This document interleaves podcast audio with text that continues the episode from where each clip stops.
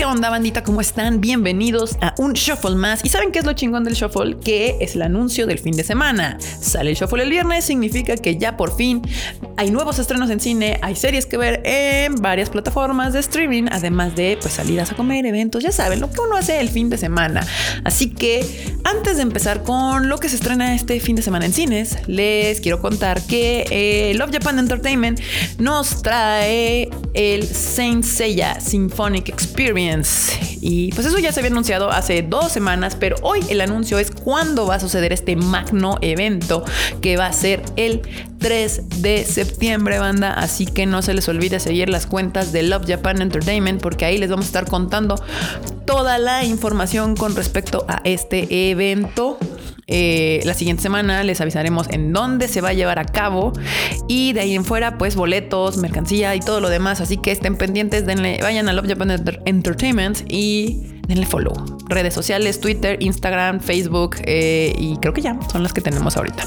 También próximamente les vamos a avisar cuál va a ser la página web oficial de este evento para que también puedan estar ahí informados de todo lo que va a suceder. Pero de momento lo importante es que aparten la fecha, 3 de septiembre, Saint Seiya A Symphonic Experience, se la van a pasar chingón. Y yo les puedo asegurar, yo les puedo asegurar que va a estar impresionante impresionante. muy bien, muy bien. Bueno, ahora sí, el fin de semana este se estrena. El estreno grande de este fin de semana es Uncharted. Eh, era una película que yo ya esperaba hace bastante. Eh, es la película protagonizada por Tom Holland y Mark Wahlberg como los famosísimos Nathan Drake and Sully. Eh, es un juego bastante popular, obviamente, de PlayStation. Y pues nada, está dirigida por Robin Flash, Fletcher, Fletcher, no sé cómo se pronuncia, perdón, pero es el mismo que este, dirigió Zombieland, que me gusta mucho esa película, y las dos de Venom. Em, tengo que aclarar algo. Yo personalmente no me considero gamer como tal gamer. Por eso yo no hago el rage quit, el rage quit como la marmota y como el Q, porque, o sea, si bien sí disfruto jugar videojuegos, si bien sí le dedico algún tiempo a los videojuegos, me tomo mi tiempo. Yo sí soy de esas personas que agarra un juego y no lo suelta y me puedo pasar seis meses jugando esos videojuegos. Em, como Spider-Man, si ya acabé el otro, no he terminado el nuevo en donde sale Miles Morales. Así, así, así soy yo. Eh, también ya me aventé God of War. Pero Uncharted en particular es la única franquicia de videojuegos que he terminado todos los juegos. Los cuatro de Uncharted más el Lost Legacy. Ah, así que si hay una historia y personajes que sí me conozco bien del mundo de los videojuegos, es particularmente esta. Debo de aceptar un amigo mío de Chihuahua, Mikey, fue quien me recomendó jugar estos viejos. Porque aparte les tengo que decir, yo soy bien picky para los videojuegos. No cualquier videojuego me gusta. Por eso también digo, no soy gamer porque no juego todo. Me gustan mucho este estilo de juegos, God of War, este, Spider-Man, Uncharted, eh, que salió apenas a finales del año pasado, también ya lo terminé. Eh, obviamente The Last of Us y ese tipo de jueguitos me encanta. Y bueno, mi, mi, mi, mi muerte total de perder el rato, pues es Age of Empires, ¿verdad? Pero regresando a la película, dicho lo anterior, la verdad es que no esperaba mucho de la película. Ya tenemos una larga historia de películas de videojuegos que son muy malas adaptaciones. Por alguna razón, no sé por qué los estudios nomás no entienden. Bueno, sí lo he pensado y, creo tener la respuesta. Eh, y constantemente están haciendo estas adaptaciones de videojuegos. Ya le hicieron una película bastante mala a Assassin's Creed y no hablemos pues ya de las 40 mil que le han hecho a Resident Evil, etc, etc, etc. Ahora vienen a Netflix, a Netflix acaba de anunciar esta semana una película para Bioshock, eh, así, etc, etc. Y pues la verdad es que yo, yo esperaba mero entretenimiento. Platicando con varias personas, la verdad es que yo creo, yo creo que el problema radica es que cuando tú juegas un videojuego, pues son historias que son contadas de 10 horas las más cortitas hasta 30, 50, 60, 80 horas de, videojuego en donde te van, tienes tienen una oportunidad muy grande de ahondar en los personajes, en, ahondar en la historia, en ahondar en el mundo que te están contando. Y cuando esto lo trasladan a una película, pues el límite actual, entre comillas, son dos horas. Dos horas y media. Ya se han acercado a las tres algunas películas. Pero pues es pedirle mucha atención a, mucha gente, ¿no? Entonces se ven en este complicada tarea de tratar de reducir una historia que se cuenta en mínimo 10 horas a dos. Y bueno, Uncharted eh, es la primera película que se está haciendo de este nuevo intento de Sony de de pues expandir su universo, sus franquicias que ha creado en los videojuegos a otras plataformas audiovisuales, en este caso cine y televisión. Eh, Uncharted es la primera que, que, va a cines y también tenemos el anuncio de la versión de serie que va a sacar HBO eh, de Last of Us, ambas eh, de Naughty Dog. Naughty Dog. Y pues obviamente Sony, porque son franquicias exclusivas de, de Sony y de PlayStation. Si ustedes quieren jugar cualquiera de estas dos, pues van a tener que comprarse un Play o si tienen un Play, pues ahí lo pueden hacer. Eh, y, se nota porque justo al principio, y lo pueden ver en, la, en el Instagram de PlayStation, creo, sí, y también de aquí de PlayStation Latinoamérica, ya sacaron su intro, como el de Marvel, pero ahora de Sony Studios, creo que se llama, o PlayStation Studios, no sé cuál de los dos nombres es, pero está bonito, me gusta mucho porque obviamente pues salen sus franquicias exclusivas. Que por cierto, hoy viernes, para todos los gamers, hablando que este, este eh, Shuffle se fue muy gamer, hoy sale Horizon Zero Dawn, la segunda parte, y pues si ustedes preordenaron, les debería estar llegando hoy su juego para que lo jueguen. Yo, por ejemplo, ese es uno que tengo en mi lista. No he jugado ni el uno y se ve que está espectacular. El 2 se ve hermoso. Ahora sí, regresemos. Me estoy, me estoy perdiendo mucho, pero no sé si le está gustando toda esta información. Y bueno, ahora sí, hablemos de la película. Si en efecto, eh, si han ustedes jugado el videojuego, eh, ya saben de qué van, de qué va la película. Aunque no sigue tan rigurosamente la historia original, eh, los cambios son bastante ligeros. Mm, ¿Cómo contarlo? Sí, es, Sí hay una parte donde se van para atrás, igual que en el videojuego nos cuentan que Nathan pues está eh, en un orfanato con su hermano, él le hacen alguna cosa que no deben, el hermano lo deja en el orfanato y se separan. El hermano pues se va a buscar, pues ya saben, tesoros, porque así son los Drake, con esta sangre de pirata. Y a Nathan lo dejan el, en el... Este orfanato. Eventualmente Soli lo encuentra y pues lo invita a seguir con él ah, en estas aventuras. Obviamente Nathan pues tiene todo el conocimiento habido y por haber por él, pues supongo la curiosidad que le implantó su hermano sobre estas historias de tesoros perdidos. Y entonces se juntan eh, para ir a buscar un nuevo tesoro y posiblemente encontrar a su hermano. La mayor falla que le encuentro a esta película es el villano. El villano, mm, pues es bastante intrascendente, si esa es la palabra. Digo, no es culpa de Antonio Banderas, que es el que personifica al villano, entre grandes comillas, de esta película, eh, sino simplemente el villano es, es, irrelevante, es hasta torpe y hasta muy tonto. Eh, con bastante eh, fairness a la película, no es como que los villanos de los videojuegos sean increíbles, mayoritariamente no eran para mí más que un obstáculo más para llegar al oro que andaba buscando en cada uno de estos juegos. Eh, Tom Holland y Mark Wahlberg lo hacen muy bien, eh, como Nathan Drake y como Sully. Sobre todo, pues ya saben, Tom Holland con esta habilidad física que tiene increíble desde hace muchos, ya siendo Spider-Man, pues obviamente le funciona perfecto para ser Nathan Drake y hacer todos los brincos y maromas y acrobacias y caídas que tiene que hacer como este personaje. Sí, aquí mi único detalle es que no dejo de ver a Tom Holland. O sea, tal vez es culpa de que obviamente jugué todos los videojuegos y entonces en mi cabeza existe este Nathan Drake y no lo veo en Tom Holland. Eh, en cambio, a Mark Wahlberg sí se la compré un poco más como Soli. Pero bueno, esa soy yo. Ustedes podrán evaluarlo por su propia cuenta.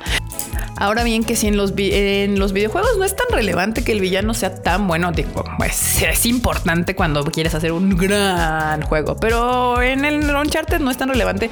Yo creo que ahí es donde radica la, la diferencia cuando adaptas una película. La verdad es que el antagonista de una película tiene mucho peso en en lo buena que podría llegar a ser esta película. Y por lo tanto, es ahí sí me falta eh, como que en el villano está bastante bajito. Pero bueno, en detalles, para los que son amantes del videojuego, sale un cameo de Nolan North, que es la voz de Nathan Drake. Y también por ahí sale un sticker de Naughty Dog para que hayan atentos, para que lo busquen, lo vean. Al final, esta es una historia con un Nathan más joven de como lo conocemos en los videojuegos. Y claro que se ve que tiene toda la intención de hacer más películas porque hay una mm, este, escena post créditos. De los, créditos cortos, ya sabemos que están todos animados. Eh, se quédense, no duran mucho los, los créditos y la escena está entretenida. Obviamente se topea una siguiente película. Y pues nada, si lo que buscan es simple como un entretenimiento con unas peleas en aviones y barcos voladores y en efecto, eh, esta es una película que te vas a divertir, te la vas a pasar bastante bien. Si eres fan de los videojuegos, pues sí te va a recordar bastante de cuando estabas ahí jugando el videojuego. Tiene sus eh, búsqueda del tesoro, sus... Eh, ¿cómo se llaman? Acertijos que resolver y obviamente disparos y peleas contra el malo de la temporada del videojuego, de la película. Se la van a pasar bien. Yo digo que está cool. Eh, Nota especial, aquí les tengo que dar una nota especial porque considerando que uno de mis Uncharted favoritos es el Lost Legacy, que es como un DLC, pero la verdad está bien chido. Si no lo han jugado, jueguenlo. Eh, pues es este Lost Legacy está protagonizado por el personaje de Chloe Fraser y aquí la actriz es Sofía Taylor Ali. Lo hace bastante bien, creo que es un gran cast, entonces manita para arriba para ellos en este cast. Y pues si no han jugado los videojuegos, la verdad pónganlos en su lista, se los recomiendo, son muy entretenidos. Nathan es bastante cagado, es un gran personaje por algo lo quieren todo mundo. Y pues póngalo ahí en su lista de juegos por hacer. Son juegos cortitos, otra gran ventaja. Yo odio jugar juegos que son de 140 horas. Entonces los van a disfrutar, se la van a pasar bien. Y la película también, vayan con su familia, es muy familiar, súper familiar. Este, así que es, un, es una opción buena para este fin de semana.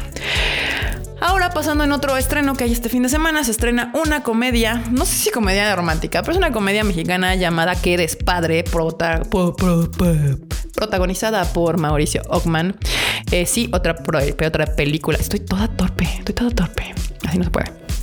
Otra película protagonizada por Mauricio Ockman.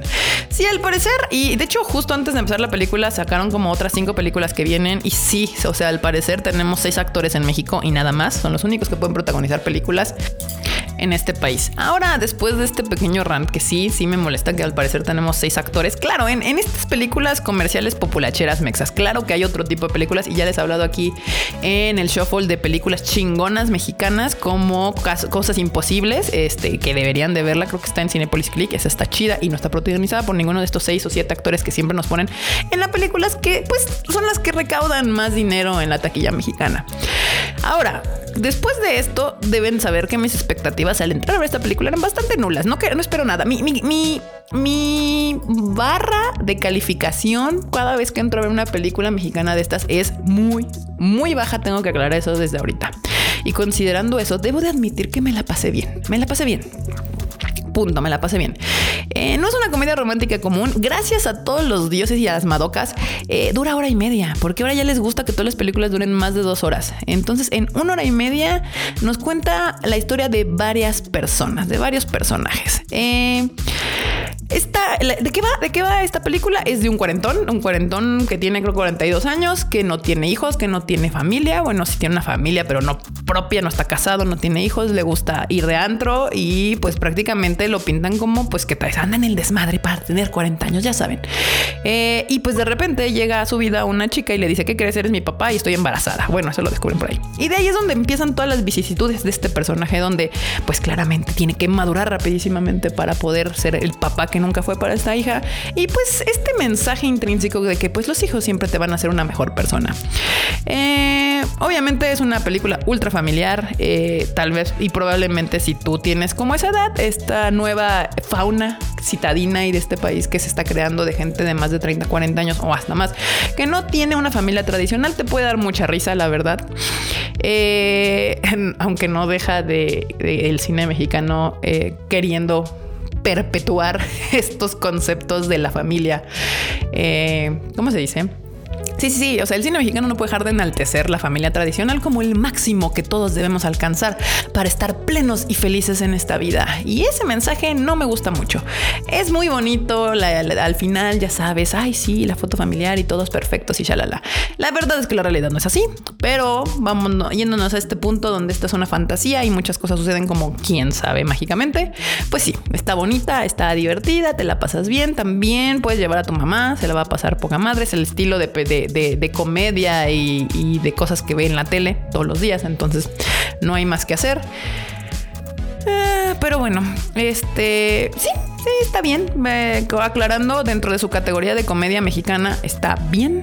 no, hay unas que sí les diría, estas ni siquiera se paren a verla. Esta, si no hay más, si ya vieron Uncharted, o si ya vieron The Medium, o si ya vieron The Nightmare Alley, o si ya vieron este, muchas otras películas que todavía siguen en cine, pueden entrar a ver esta. O si de plano no tienen ganas como de pensar, ni de asustarse, ni de nada, y solamente quieren ir a entretenerse así, ni siquiera tener que leer subtítulos ni nada, y solamente quieren ver algo en español para relajarse el domingo, también, también es una, también es una opción. Eh, y ya para terminar, bueno, hay una, hay un estreno de película de terror que vi el tráiler y no se me antojó nada, pero pues si ustedes quieren ir a ver, es la de El exorcismo de Dios, así se llama. Esta película es una, ya sabes, posesiones aquí en México, entonces este, está también disponible en cine si usted quiere ir a verla. Ahora, en cosas que que sí me emocionan. Ahora sí, en películas que sí espero que estén chingonas, que estén bien actuadas, que estén bien grabadas, que estén bien iluminadas y bien dirigidas, ya se nos viene la temporada de premios en el cine. Porque, como les conté en el el pasado, ya se viene la entrega, la entrega de los Oscars y con ello el cine, pues, quiere capitalizar y por fin nos pone películas que son del año pasado, pero que como son chiquitas o de arte, entre grandes comillas, porque no pueden ver mis comillas que estoy haciendo, pues las estrenan. Y junto con estos estrenos, también nos reestrenan películas que sí se estrenaron el año pasado y que terminaron siendo nominadas. Como van a poner otra vez Coda, que no sé qué hace nominada en los Oscars porque esa película es originalmente francesa y la que debió entonces haber estado nominada era la francesa, no la versión americana. Así que ahí tengo una gran molestia que probablemente después podamos platicar. King Richard tampoco buena película, pero ahí está nominada porque ya saben que pues este hay que llenar cuotas. West Side Story también, esta es una readaptación de una mm, de una obra musical que ya se había hecho, ya se había hecho película en los 60, si no me equivoco. Duna, de eh, Denis Villeneuve. Eh, y ahora sí, estrenos nuevos que me emocionan, que tengo ganas de ver y que espero que todos ustedes vayan a ver si quieren ver este cine que no es mero entretenimiento, sino que también trae historia detrás. Licorice Pizza y Belfast, eh, ambas estrenadas por Universal. Licorice Pizza creo que se estrena la próxima semana y Belfast llegará en marzo. También Nightmare Alley todavía está en cines. Y Drive My, Car, que es una película que está haciendo historia porque es la primera película japonesa nominada como mejor película y como mejor director. Al parecer tiene fecha de estreno en la plataforma Movie, pero se cree, se cuenta, se nos dice que probablemente haya algunas funciones en cine, que realmente espero que sí, porque estas sí son películas que tengo muchas ganas de ver en el cine. Eh, así que esta es una gran oportunidad de ver películas de cine bien cool. sobre todo las últimas, las de Licorice Pizza, Belfast y Drive My Car, porque las otras tienen cierto como todavía este dejo de Hollywood y estas tres son de ese estilo de cine que me encanta ver.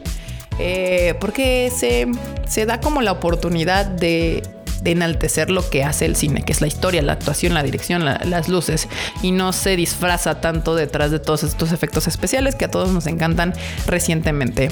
También les recomiendo, en Netflix está Tic Tic Boom, eh, me gustó mucho esa película. También vean The Mitchells and the Machines o los, los Mitchells contra las máquinas, muy divertida esa animación. Eh, y ya por último, último, último, en Netflix también, hoy justamente, o ayer, no me acuerdo, se acaba de estrenar eh, una, un slasher, eh, La Masacre de Texas, que es este, una secuela al parecer directa de la original. Y cuentan, no la he visto, tengo ganas de verla este fin de semana, que es un baño total de sangre, que sí aprovecha al máximo, que no va a ser exhibida en cines.